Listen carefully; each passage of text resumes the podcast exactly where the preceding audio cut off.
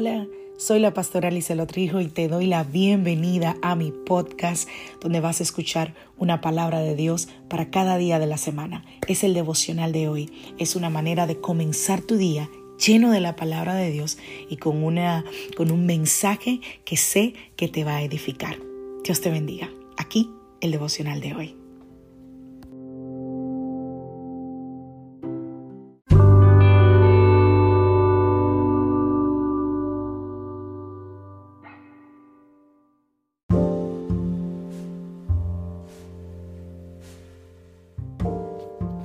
Devocional del día de hoy. La clave es el amor.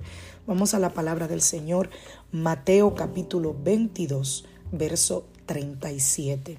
Jesús contestó, ama al Señor tu Dios con todo tu corazón, con toda tu alma y con toda tu mente. Wow. Mateo capítulo 5 a partir del verso 38.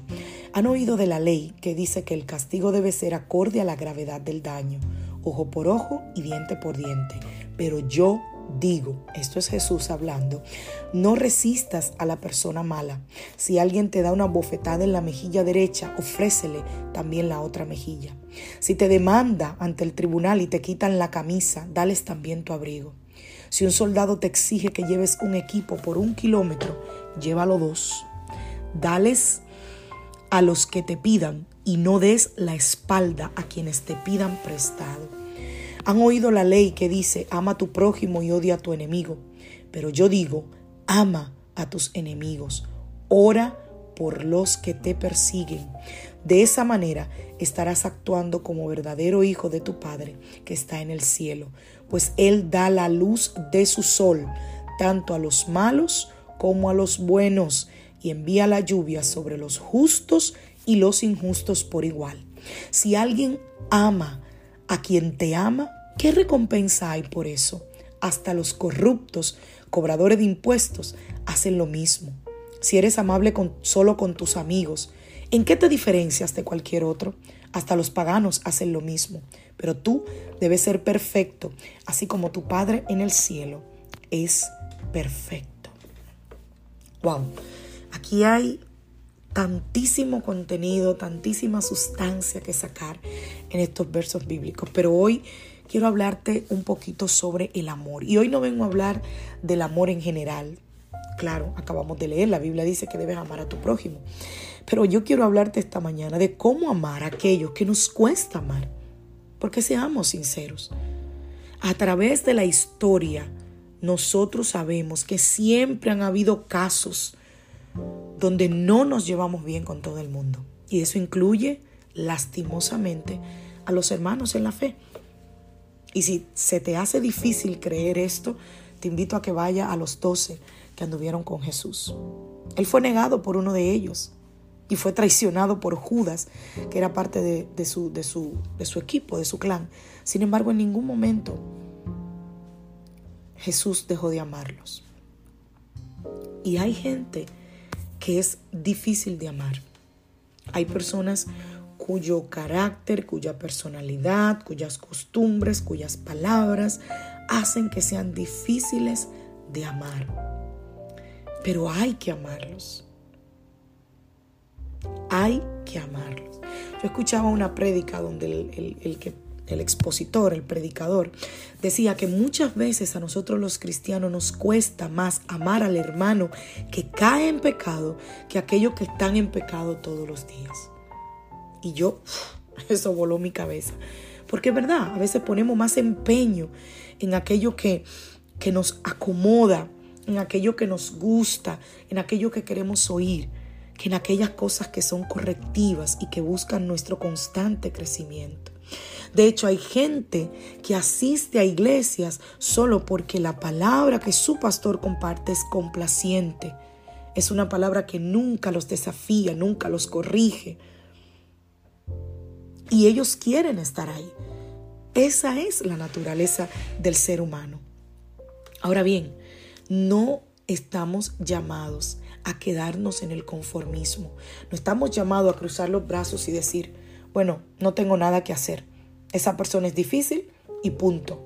No, sea fácil o difícil de tratar a los demás, nuestro rol es amar al prójimo como a nosotros mismos. Y dentro del prójimo no solo están nuestros amigos y nuestros familiares, también están los que nos ofenden, los que nos critican, los que no quieren vernos bien, los que nos lastiman, los que blasfeman en nuestra, contra, los que nos apuñalan por la espalda, los que levantan falsas calumnias. Todo, todo el que nos rodea es nuestro prójimo. Y estamos por la palabra obligados a amarlo. Y yo creo que quizás alguien está diciendo, bueno, quizás eso lo dice la pastora porque no tiene ningún enemigo o no tiene nadie que sea difícil de amar. Uy, si te contara, si te contara. Claro, todos tenemos a alguien en nuestro alrededor que nos ha herido, que nos ha golpeado, que nos ha maltratado. Todos tenemos a alguien a nuestro alrededor que es difícil de amar. Ahora, ¿cómo yo puedo amar a alguien que no me agrada? Y yo diría que la clave es cambiando tu forma de pensar. La única forma, eh, la única manera en que vamos a, a poder amar a alguien que es difícil de amar es transformando nuestro pensamiento a través de la oración. Cuando nosotros vamos en secreto, vamos a lo secreto con el Señor y llevamos esa espinita que tenemos dentro en nuestro corazón y la ponemos en las manos del Señor y le decimos al Señor, Señor, tú sabes que esta persona es difícil de amar.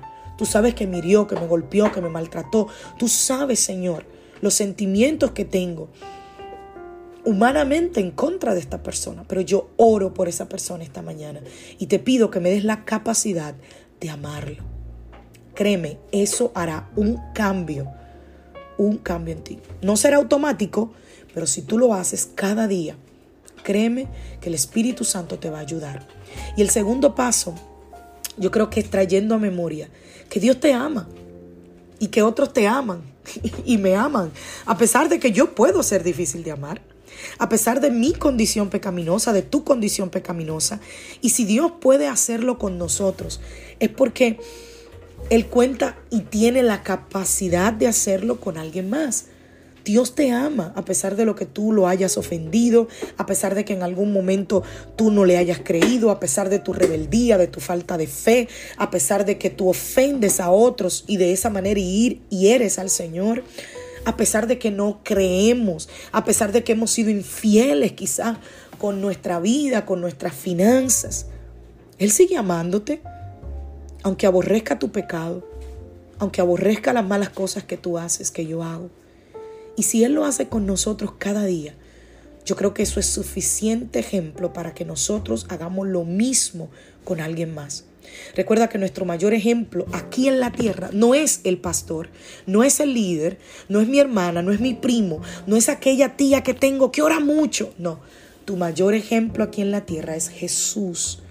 Y Jesús por amor murió por ti y por mí para que nuestros pecados fuesen perdonados. Él no escatimó tu maldad ni mi maldad para entregarse a sí mismo por amor. Así que hoy vengo a retarte. Hoy quiero que hagas este ejercicio. Quiero que tomes una hoja, tomes un papel o simplemente vayas a las notas de tu teléfono y que escribas cinco nombres. Pueden ser más, pueden ser menos, pero que escribas cinco nombres de las personas que más te cuesta amar. Y al lado de cada nombre pon el por qué. ¿Por qué me cuesta amar a María? Y durante toda esta semana, ora, ora por esas personas. Ora por cada uno de ellos.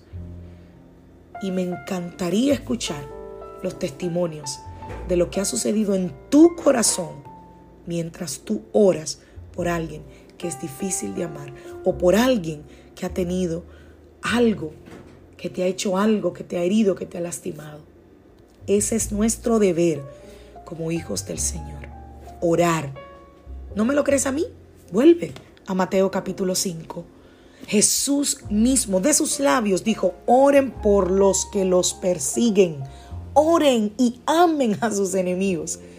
Así que, si nos cuesta, preguntémosle entonces a Jesús, ¿por qué Él lo dejó allí? Que Dios te bendiga, que Dios te guarde, que tengas un maravilloso día. La gracia, el favor y la misericordia del Señor estén sobre ti hoy y siempre. Te recuerdo que hoy es miércoles Miércoles de estudio bíblico, familia CDP, hoy es nuestro culto, hoy es nuestro servicio al Señor, así que espero verlos a todos conectados esta noche a las 8 de la noche por Facebook Live. Y si tú recibes estos devocionales y quieres unirte a nosotros, te invito a que nos busques en Facebook, en Instagram, como Iglesia Casa de Su Presencia, SC. SC es la abreviatura de South Carolina. Bendiciones familia.